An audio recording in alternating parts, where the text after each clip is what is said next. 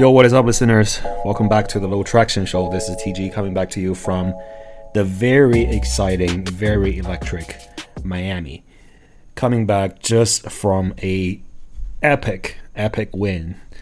You know, game four of the first round of the NBA playoff, Miami versus the Bucks.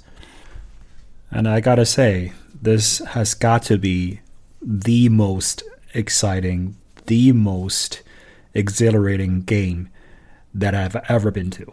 Period. We just won the fourth game, so now we're leading the game three to one. Who would have thunk it, right?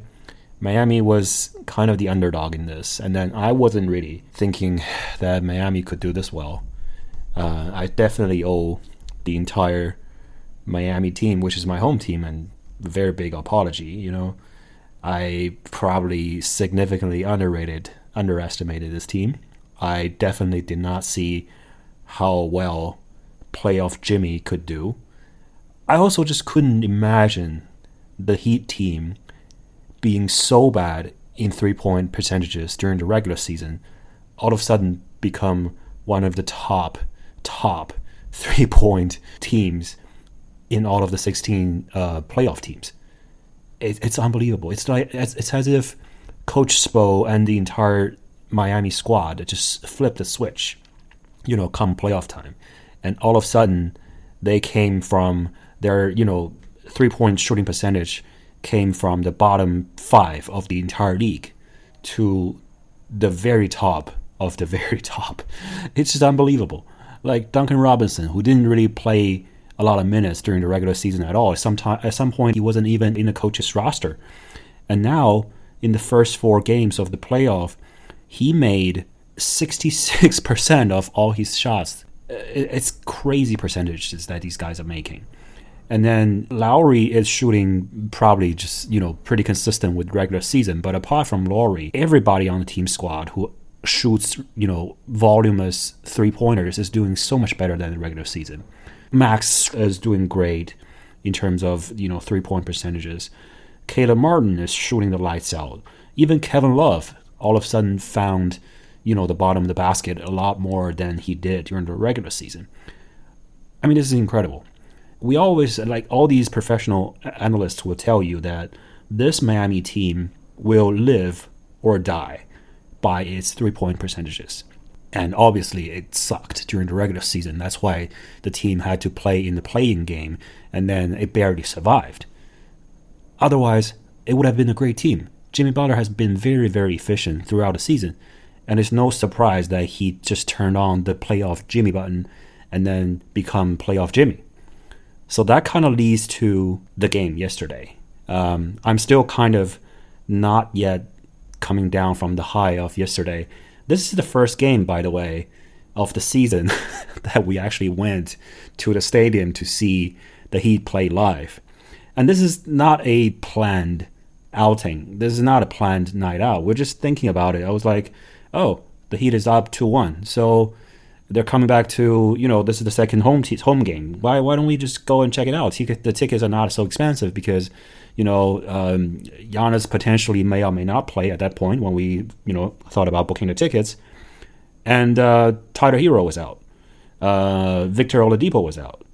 And um, Jimmy Butler had a pretty scary fall in one of the previous games, and then he was kind of for a second questionable for this game, but obviously we knew that he was able to play, and you know we just bought a ticket, and then you know like I said, we weren't thinking that this game was going to be very good because I think that you know if Giannis comes back, we thought the Heat's probably going to be slaughtered by the opponent, right?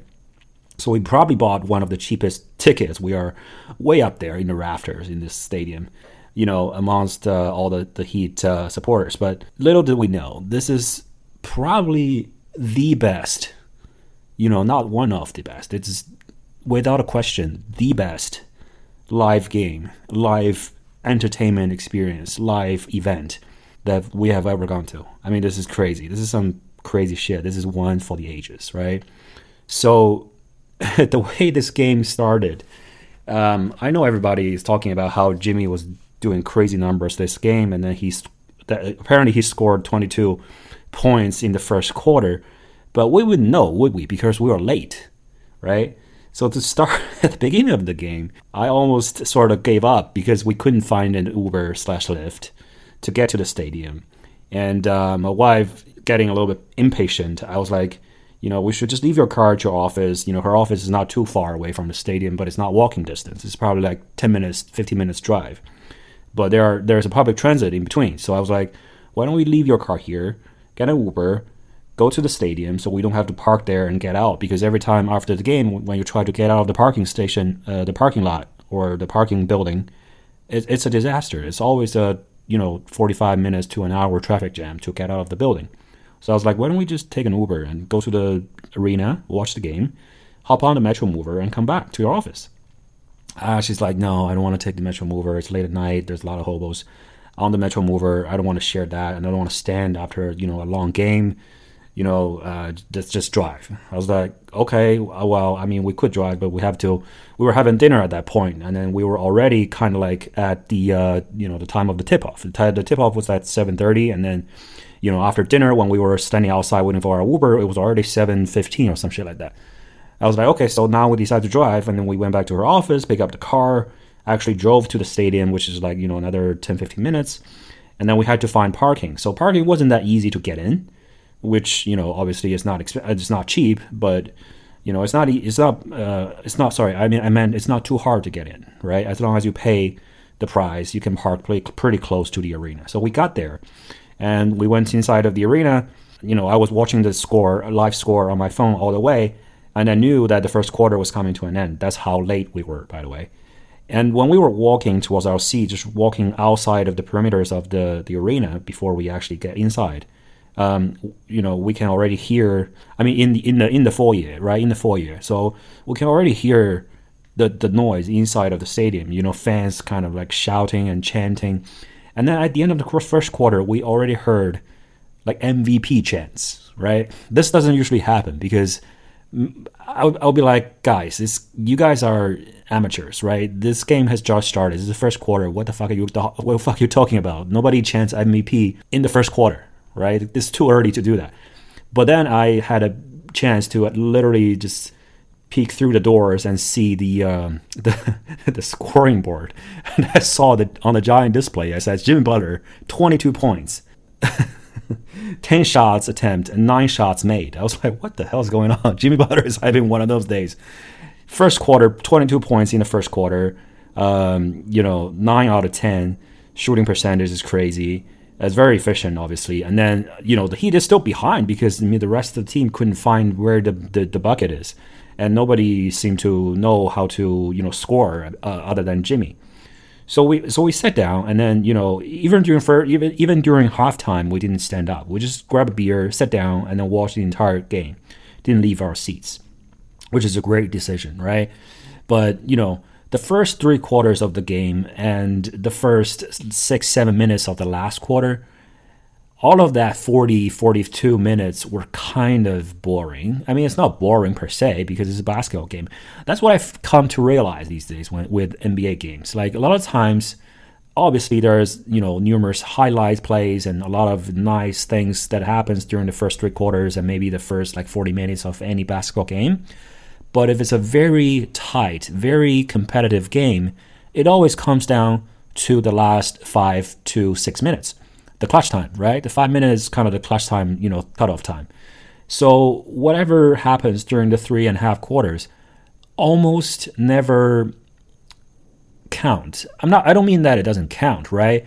But it's like if you have a sort of a remote control to control this whole play, then you would wish that you can fast forward to minute number 45 and then start watching there, right? But obviously, you know, by saying that, you can tell I'm not a true basketball fan. But I don't mean that I don't enjoy the game. I did enjoy the game very much. You know, the fans around me were super loud and very rowdy. And then, you know, there's some young folks next to me. They're trying to get on camera every time the cameraman is next to us. There's like dancing and fucking doing all kinds of stupid shit and yelling all kinds of, you know, profanities um, as if the players on the court can hear him. But that's all part of the you know experience. It was super fun, but when it comes down to the clutch uh, final five minutes, this is where this actually went super super wild. I mean, by minute forty, I think all the fans were kind of tired and they were kind of like, oh shit, we're down by, I think at that point we were down by 13 or 12 points. We were down by 12. And then there's only fucking five minutes left in the game. And nobody was kind of like, this rarely happens in a very competitive game because everybody is so good. We know Giannis is playing, he's still healthy, I mean, relatively speaking. And Lopez has just had a great game. Lopez is fucking great. I mean, if you've seen Lopez in person in a game, even though I'm in the rafters looking from a thousand foot above, he's bigger than everybody on the court, right? Lopez is a giant. If you see him on TV, you probably don't realize that, but the guy is fucking huge, right? Kevin Love is our center. Bam Adebayo is arguably a, a, big forward, right? He's he plays the number five position, but sometimes he's just a big forward, right?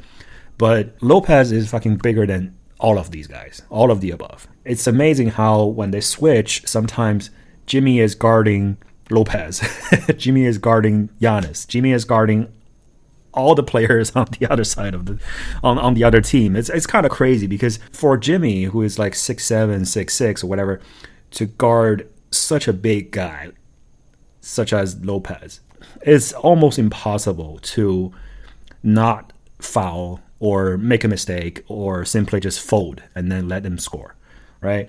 I think he actually did a great job, not only on the offensive end, but also on the defensive end, right? This guy scored 56 points in the playoff game against the fucking Milwaukee Bucks, which is one of the top defensive teams in the NBA right now. And also, before the playoffs, number one championship contender, right? Best odds, like, you know, amongst all the uh, the betting machines. But I think JB did a great job on both ends of the floor. And amazingly, he didn't commit a single personal foul. Zero foul, right? This is kind of crazy stat. Nobody really talks about it enough. Like he defended every single body on the Bucks team and he never committed a foul. So number 1, he's very smart. Number 2, he's experienced. Number 3, he's just good, right? So that's the that's the gist of it. But let's go back to the last final five minute of the game, right? So Heat is down by 12. And then all of a sudden, we started this 13 to 0 run. Everything was boiling up in the, in the arena. Everybody was standing up. People were getting rowdy. People were getting noisy and loud. And then when you are, I mean, at least for me, when I'm in the arena, I spend a lot of my attention on the court. I'm looking at the players. I'm looking at the, their play, their tactics. I'm looking at the, uh, you know, how they run, how they rotate, how they switch or not switch, how they do the, the coverage on pick and roll, how they do the sort of screening and counters. It, it's it's all all of my attention is on the court. So when you are watching a live game, obviously the scoreboard is on you know the top on the giant you know jumbotrons and on the side of the arena on these you know large displays. But when you are focusing on the court, there's no score on the bottom or you know the bottom right corner of your TV screen telling you what the current score is and how many seconds are left in the game. Obviously, you can tell how many seconds is left in the game by looking at the uh, the clock on top of each you know basket, but that's about it. So I didn't actually realize that the Heat was running, was actually making this 13 to 0 run. I was just I was just like, oh shit, we're making some good plays. We're getting some stops. We're getting you know really good um, you know defensive effort, and then the, the other team is not making these shots. Let's do it. Let's go. The 13-0 run was capped by this exclamation point, right? So Giannis was I think he was trying to call a timeout, right? But somehow, honestly, I cannot remember how this play went down. But you, you also, when I tried to watch the replay on YouTube and whatever, the, the live TV coverage didn't cover this instance, right? So basically, uh, when this happened, the fucking camera was on the, the Heat bench, on you know Kevin Love and all these you know bench players, and we didn't know what happened. But basically, I think judging from the uh, the commentators, uh, how they described it, I think Giannis was trying to call a timeout. Somehow the ref didn't see it, so he basically, while he was trying to call, call the timeout and you know capture the, the ref's attention, fumbled the ball, and then you know it was a turnover. So the Heat got hold of the ball, and Jimmy just started running, and there's nobody ahead of him. So it was an easy dunk, you know, and it was you know 13, 13 to zero run. So now uh, Heat is up by one point, right? Heat is up by one. After the timeout, you know, Giannis come back, drives and scores and got a call. So n one for Giannis. He made the free throw. So Bucks is now up by two, right? So on the next possession, Caleb was like wide open, and somehow nobody was trying to cover him. So he just shot it, and then he made it. So that's that's a big, that's a very big three. And then I think he was heating up at that point as well. So this was really giving him a lot of confidence, you know. So he actually made some big, big shots in the last uh, three minutes of the game. So now Heat is up by one, right? Now we're just like exchanging leads. Everybody is trying to get ahead, and then we're not letting go. We're not letting loose. Whoever is going to give in first is going to lose the game. So that's that's that kind of vibe. Everybody at this point is standing up. Nobody is sitting on their seat, right? We're all really really nervous. Everybody is shouting defense on the defensive end and just shouting uh, "Let's go Heat" on the on the offensive side. And this was great. It was great atmosphere. It was super loud. Khris Middleton on the next possession. Khris Middleton drives, and he almost lost the handle and then basically just had to throw it out last minute outside of the uh, the three point line. Jrue Holiday caught it, sort of kind of you know bailed him out, and he he not only bailed him out, Jrue Holiday just fucking did a nifty step back and shot it outside of the three, and then he actually made that shot. It was a really high arcing three, and it went in. And then now, you know, Bucks is up by two, so. On the next possession, JB starts to take over again, and then he just basically goes to the baseline, against Jrue Holiday. This is a step back jumper. Uh, Jrue fouls, and then Jimmy is on the free throw line, right? So he made both of them. Now game is tied at 107. Uh, next possession, Giannis Lopez did a little pick and roll action. Lopez actually fucking dunked the ball amongst a bunch of other shorter players. He's like, fucking, I'm the man among kids, right? You guys all just fucking couldn't stop me. I'm just gonna put it in. So now Bucks is out by two again. There's only 1.5 minute left in the game, right? So this is where this this game really really went uh, crazy. On the next possession, JB has the ball, and then Lowry gave him a little screen. So Jrue Holiday didn't try to fight the screen, but instead he went under. So in any other game, I think this should be okay regarding Jimmy because he's not a very you know, volume three point shooter. He's not a very high percentage shooter uh, above the uh, the three point line, right? So this should have been okay. But in this game, Jimmy is like making every single bucket. Like he, everything is falling for him. So Jrue actually made the mistake of going under Lowry, and then left a big open space for JB. So he just pulled up and made the three. So this is the first three that he made. That's really really big. Now Heat is up by one. On the next possession, Giannis handles the ball drives inside the paint and tried to fire off a baby hook push shot, right? So he tried to do a little push shot, but then it was too strong. Somehow, I don't know, he probably made the shot 10, uh, you know, 9 times out of 10, but then this time he missed. And then Caleb grabbed the rebound and then gave the ball to JB. So right now we are underneath our own basket, and Jrue Holiday is already marking um, JB, you know, from the very top of the um, from the uh, the very end of the court at this point, JB was trying to walk it a little bit because we are leading. The, you know, we are leading, and there's only very little time left in the game. So he tried to. Initially, I think he saw he, he saw the clock, and then he was trying to control the pace a little bit.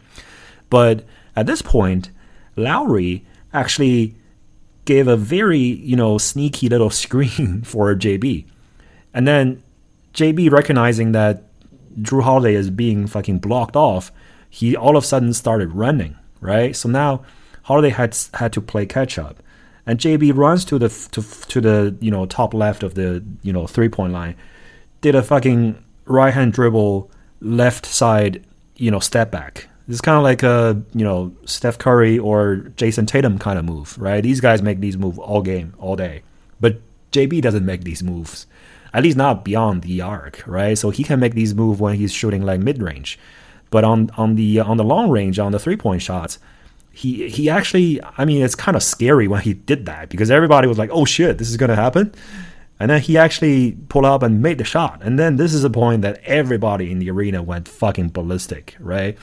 It was so loud that I literally couldn't hear anything. It was just white out noise, and my ear almost like fucking just blow out, right? I know you know when you you know when you play some sound in in a speaker in a loudspeaker and the speaker is kind of crappy, right? If you really just jack up the volume, you know, the sound eventually is going to break, you know, when you play that through the speaker. So the speaker is going to sound crappy and everything is going to, you know, sound like it's crackling and breaking, right? That's what I felt when that second three pointer went in. You know, the noise level in the arena is not too different from like a jet engine, like a jet plane taking off, and then you are standing on the outside, not on the not on the inside of the plane. It's fucking crazy, and I couldn't hear whatever my wife was trying to say. I mean, she was so excited too, um, and you know, we gave each other a hug. I, I almost like try. it's funny because the guy sitting next to her is actually super super calm. It's, it's entire game. The guy, I think he was with his son. Those two dudes just didn't really speak a lot of words, didn't make a lot of noise. I think they're probably you know secretly Bucks fans, and then they are sitting among a bunch of like really loud Heat fans. And then the entire game, they, they had this really serious, like almost like fucking serial killer look on their faces. And then they were, you know, talking between themselves very quietly, I think, about some strategies in the game, certain plays, certain tactics. And they just got really, really quiet. I think they're probably like Bucks fans. The whole arena, all the fans were like all 20,000 fans. The arena was fully packed, by the way. I think it's like 19,000, almost 20,000 people in there fans started singing. Everybody was chanting MVP. They were saying, you know, this is the best game, whatever. It's fucking crazy, right? So the game at that point is pretty much already determined, right? So at that point, Heat is up by. I mean, obviously the the second three was later on determined to be a two because I think um, JB stepped one of his uh, foot, uh, one of his feet on the line, but you know, doesn't matter. Uh, you know, he was uh, up by three at that point. Next possession, Lowry stole the ball again. This is great teamwork, actually. Caleb was on the ball as well. Lowry just fucking poked the ball and you know poke it loose. So JB controls the ball. So at this point, there's only like less than 50 seconds left in the game. You know, JB is trying to should you know he should have or he could have controlled the pace and slowed down, just hold the ball and let the clock run out. But then he didn't do that. He actually saw that Khris Middleton was uh, defending him, and that Khris Middleton was the only guy between him and the basket. He probably already had uh, had this idea, the, you know, in the back of his mind that Middleton at this point already had five fouls. So he just went for it. He just went to the basket straight at Middleton, and then Middleton fouled him, and then actually fouled out. So, you know, JB, you know, again, once again, you know, stood on the charity line, made both shots. Now he is up by five. So at this point, game was really, really over, right? Um, like I said, the Lopez, you know, three pointer didn't really help. It was a little bit too late, too, too late. Um, Giannis, by the way, had a great fucking game, returning from, you know, not playing two and a half games, returning from a potential, uh, what is it called again, lower back contusion. So it's, you know, it's not, you know, simple. It's it is it's not a very serious injury, but it's not a thing that you can just shake off, right? So he was like getting therapy, uh, like coaches and therapists using like Theragun on, on his uh, lower back and whatever during the game. Um, you know, he he was walking a little bit, hobbled a little bit, but then you know he he also waved to his coach saying, "I want to stay in the game. Don't don't don't sub me out." I respect that, right? I always respect how these guys play a very competitive, very dedicated, um, and very smart basketball game. For the majority of the game, the, the Bucks was leading the Heat by a pretty healthy margin, right? So we rarely got into a single digit, right? Most of the time it was like 9 point, 8 points, sometimes 10, 12, 11 points. It was almost always more than two possessions, right? The difference between the two teams. But then towards the very end of the game, everything kind of changed because fucking Jimmy just made two consecutive uh, long shots, and then was, those were like really strong hero balls, and then that basically lit up the entire stadium, and everybody was probably if you ever played like 2K, right? He made those two shots that probably triggered the fucking team takeover. Like everybody was on, everybody was in takeover mode at that point. Everybody performed great at that point. You know, um, Lopez had him a very good game. Um, Giannis, like I said, is fucking like twenty. What what's what's his score again? Twenty six points. I mean, it's a twenty six point triple double, man.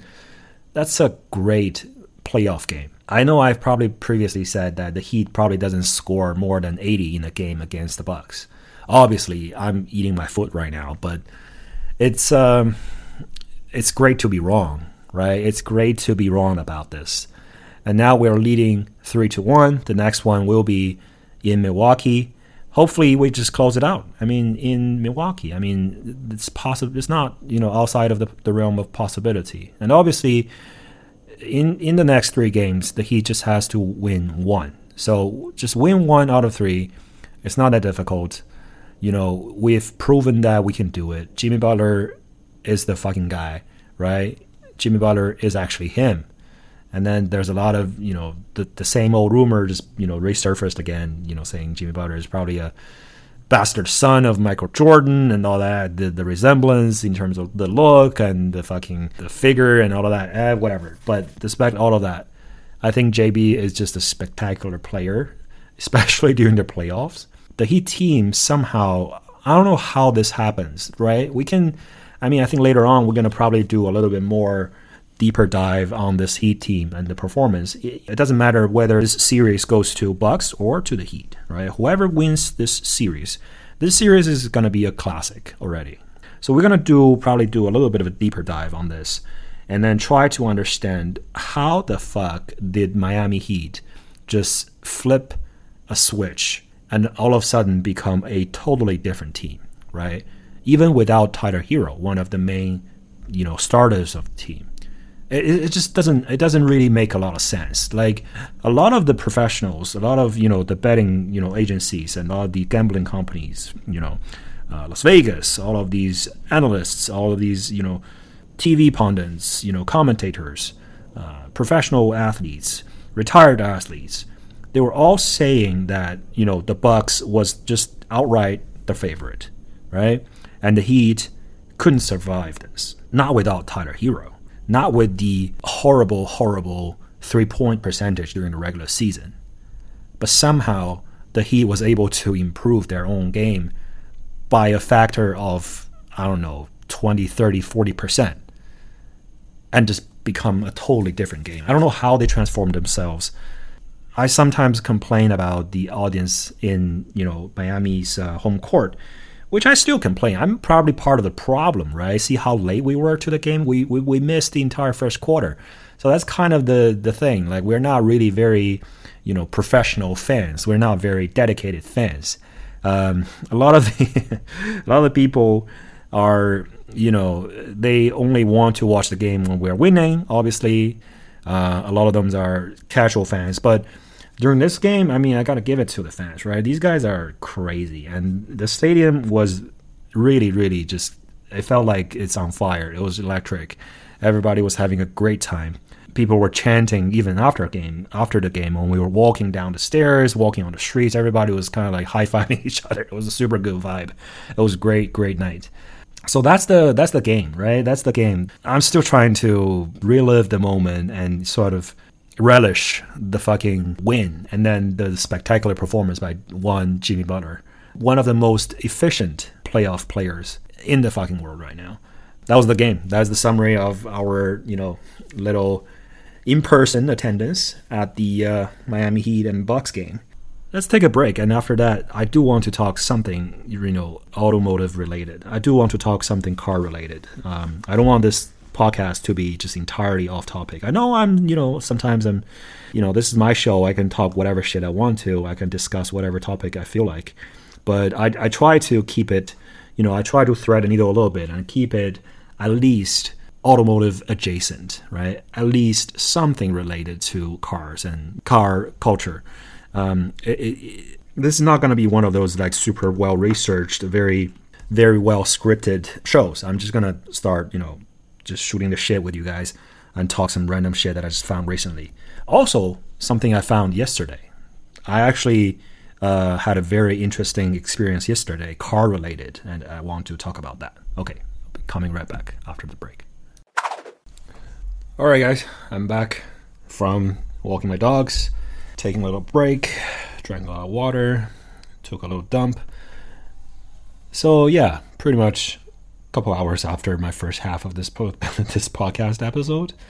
But um, nevertheless, I want to talk to you guys about this little sort of newly found interest of mine. So, if you've listened to this podcast long enough, you probably realize that I'm not a big fan of crossovers, right?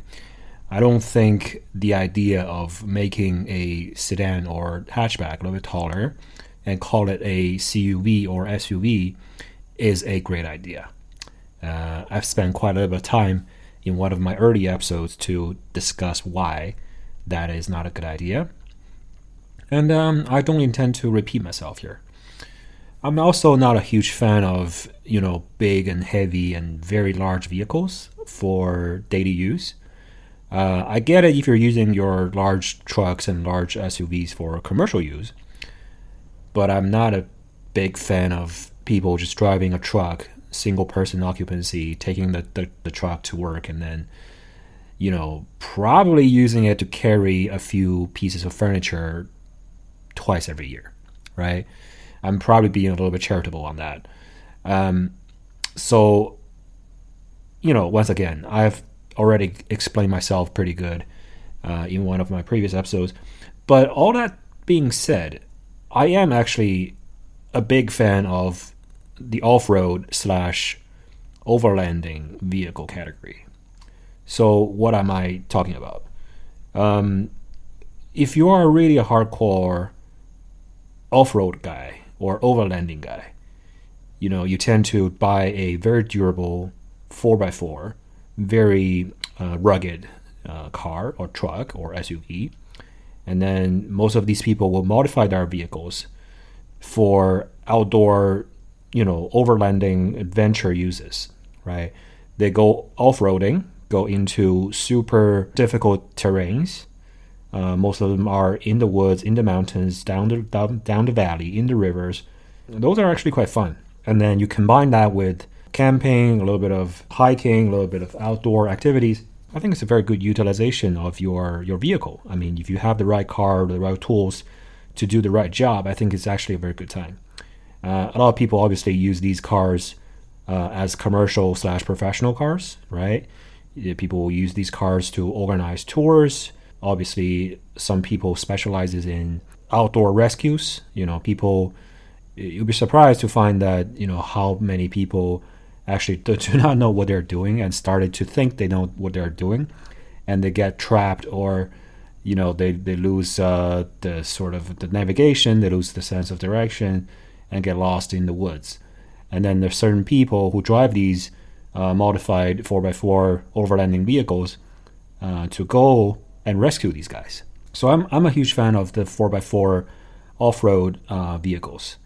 And then when it comes to that, you know, there's also this sort of overlap between a commercial slash professional grade 4x4 off road vehicle and a normal daily use mall crawler SUV. So those vehicles is a little bit of a I would call it a guilty pleasure for me because I know deep inside of my heart that these cars don't make a lot of sense. Unless you have a large family that you need, you need to carry around, especially if you need to go off road and then you live in a sort of country road, there's no pavement, then those are sure, those are necessary. Or if you live in the mountains that snows like, you know, half of the year and then you always need a little bit more traction driving a 4x4, sure, that makes sense. But living inside of a city like Miami, I guess the only very weak argument for a 4x4 in the city is that whenever it rains, it pours. Whenever it pours, it floods. So city streets in Miami, they actually tend to flood very, very often. And then the water is quite deep. For example, a few weeks ago, there was continuous rain in South Florida for like 10 days, 7 to 10 days. I can't remember exactly. And on one of those days, I think in Fort Lauderdale, there was like 12 inches of rain or some shit like that. It was crazy, right? and the city sewer system or the sort of you know the I don't know how the, the system works, but I feel like all the water, uh, you know, all, all, all the water underneath the city eventually is all connected to the ocean, right? So I feel like when the water rises, especially when there's a king tide situation, and there's rainwater coming down from the sky continuously, you know, 12, 13, 14 inches or whatever, the water just had nowhere to go but to stay on the streets. So there's like huge huge puddles of water on the streets. And the, the city of Fort Lauderdale and Hollywood Airport was actually underwater for like three days or some shit like that. The Broward County school system had to shut down for an entire day, right? Simply because the, the roads are flooded and it's very dangerous for people to travel. In that situation, I think there is a argument to be made for a lifted 4x4 overlanding type vehicle, right?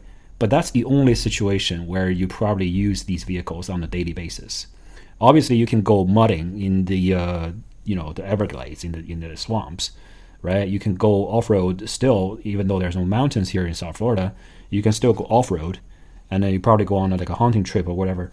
So you, there's still some you know recreational uses for those, but on a day to day basis, I mean those cars definitely look nice, but they probably you know if you're driving to work or you know driving your kids to school using these vehicles you're probably only using like 20% of their capabilities. And the cars I'm talking about are, for example, the 4Runners, the Land Cruisers, the um, you know the Defenders of the world, the uh, the big ass 4x4 trucks, um, and also you know a lot of these signature SUVs such as the Hummer, old school gas slash diesel Hummers, or even the brand new EV Hummers. Those cars are big, very high, very tall, and then they are suitable for off road use, right? But then if you use those giant vehicles for daily commute, it's almost a little bit comical, right? And it's not very. It's like what we say in Chinese. You're using. You're basically trying to kill a chicken using a battle axe. It's overkill, basically. But they do look nice. And this entire topic I'm trying to talk about is actually surrounding um, tough looking, very rugged, uh, very off road oriented uh, SUVs. Uh, I'm not sure if you guys noticed that in recent years, I think there's a trend, especially if you look at the Defender, which is very successful uh, re sort of rejuvenation or reinvention of the classic Defender, right? And also, if you look at the Ford Bronco, which is once again a retro style off roader based on the original old school Broncos. And those two, I think they are very well received by the market. Both are doing great numbers. Uh, the Ford Bronco is very, very difficult to get, partly because the fucking factory just cannot produce them, and then also partly because there's a huge demand for these vehicles. Toyota 4x4s, especially the, the 4Runners, are very, very difficult to find well, they're easy to find if you want to buy the two-wheel drive slash rear-wheel drive versions of those. And the, the one model, the top of the line uh, TRD Pro models, are very difficult to find, and they're usually quite expensive on the used car market as well. And not to mention, the Toyota Land Cruiser is basically a classic, only forever, good at everything, be all and end all for off road vehicles. But what I'm trying to get at today is not about these cars. What I'm trying to talk about is actually, sorry, this is a long winded introduction. What I'm trying to talk about today is actually about wheels, uh, the rims specifically. So, at one point, when the, uh, the new Defender first launched, um, obviously, as a car person, whenever there's a new car that I'm interested, uh, I'm always playing around with the uh, the car, the online car configurator on on these uh, official websites, right? So the brand new um, Range Rover Defender, when it was first launched, uh, I did the same. So I went on the website, I started playing with the configurator, and I realized that you could actually opt for a steel uh, wheel for uh, a base model Defender, either on the 90 or on the uh, the, the 110, so the two door or the four door and it's only available on the base model. And then if you change some packages, you change the paint color, change the scheme, or whatever packages, the wheel will go away, and then you have to go for a uh, alloy wheel with, let's say, five spoke, ten spoke, whatever, uh, kind of like normal car wheel design.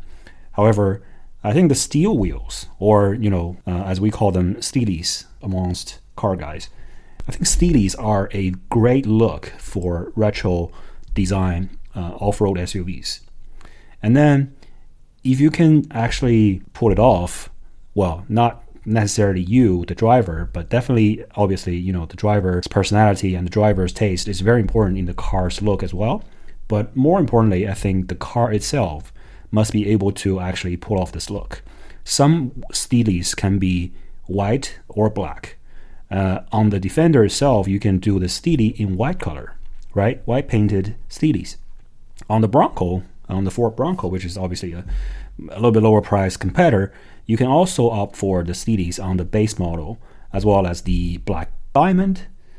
I think also on a different trim level. I can't remember exactly if that's the case, but at least you can, you know, option the Black Steelies on the base model as well as on the Black Diamond, which is a off-road oriented, lower cost trim amongst all the Ford Bronco trims. So these two cars actually come with Steelies, and they are very unique, right? Some people, especially I guess non-car guys, would consider the steel wheels a thing of the past, right? When cars were cheap and when econo boxes slash shit boxes dominated the Uber scene Steelies were actually quite a common thing amongst especially small cars like the old school Toyota Corollas and a lot of Nissan Versas and shit.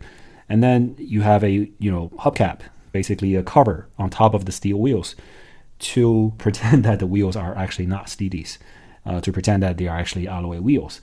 But in terms of these off-roaders, the Broncos or the Defender, I think choosing the Steelies obviously is you know cheaper because they are on the base trims, but they're not just about the price, they're also about personal preferences and personal taste. And I personally think that those old school SUVs, off road SUVs, with steel wheels, I think they just look right. There's this type of look that cannot be replicated with a alloy wheel or very modern looking wheels. Even the, the sort of the off road, you know, for example, the Ford Bronco with uh, the Sasquatch package, right? Those are 35 inches big ass wheels with a very tough looking, um, you know, blacked out rim with bead locks and shit.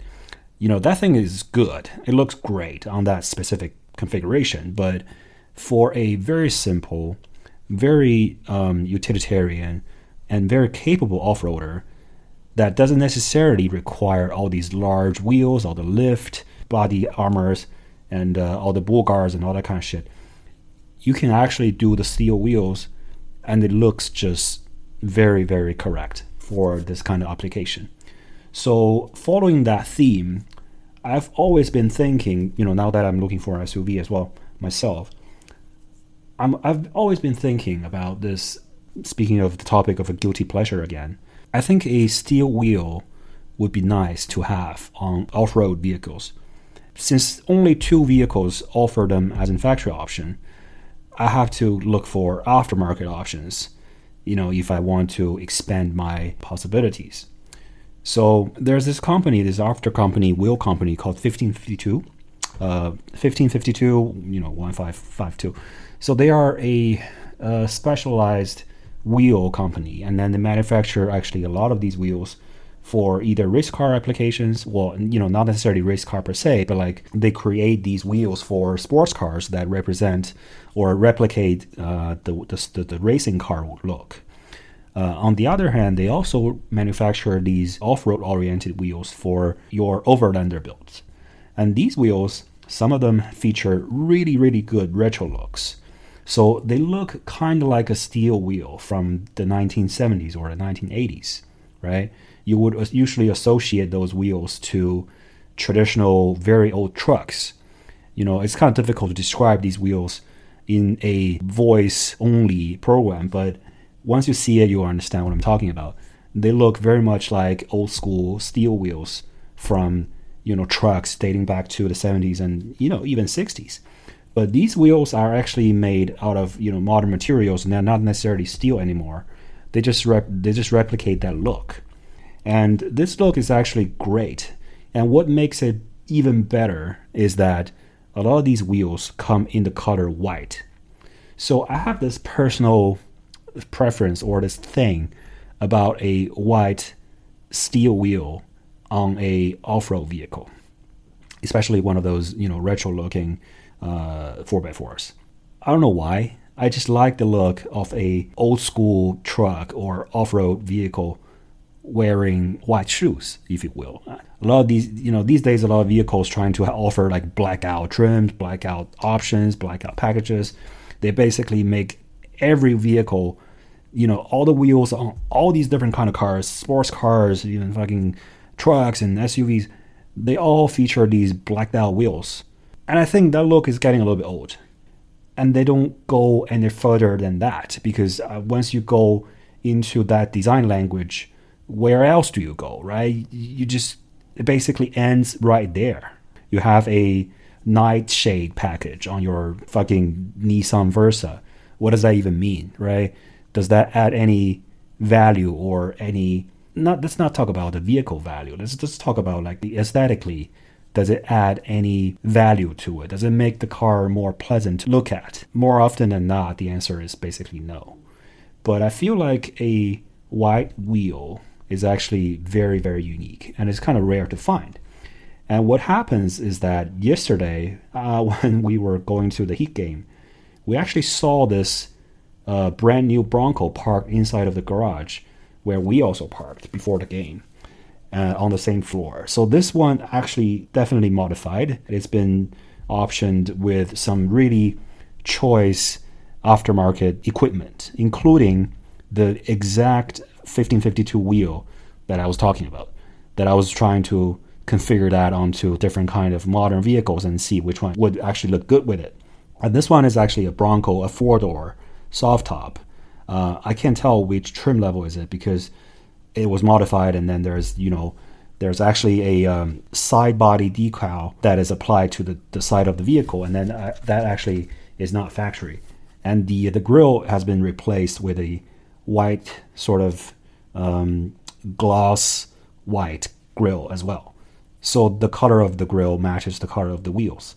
And this car is also, you know, riding on some very beefy 35 inch uh, off road tires.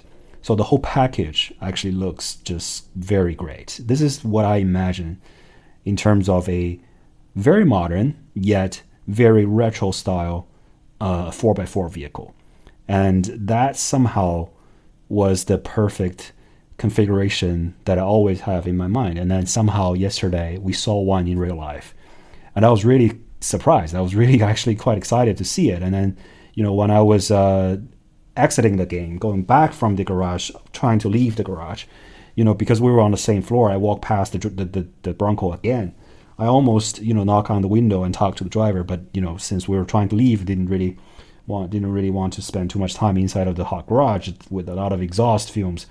But I could tell that you know the wheel was exactly the 1552 wheel. I can see the logo on the on the wheel that uh, that I was researching. So that happened yesterday. This is kind of a very interesting coincidence and very good um, uh, just run in into this little modified Bronco that I actually have uh, in my imagination. And it's surprisingly good to actually see it being realized in real life. Not to say that I'm actually buying a Bronco. I mean, there's probably a lot of weaknesses to the to the car and there's probably more of those weaknesses to the car than there are, you know, advantages. So I may actually pass on the idea of getting a Bronco right now. One of the chief reasons actually is that you know it's very difficult to get one with the uh, the correct options, and then you know those with the desired options are super expensive. Expensive in the sense that there's a lot of dealer markups. So this day and age, I'm not willing to pay for markups. So that idea probably is gonna have to wait a little bit longer.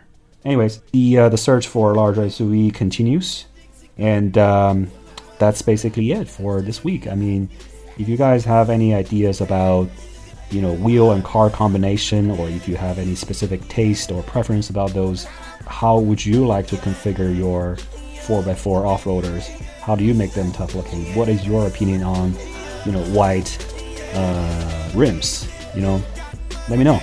Happy to talk about it with you guys. All right but that's it for now. See you guys next week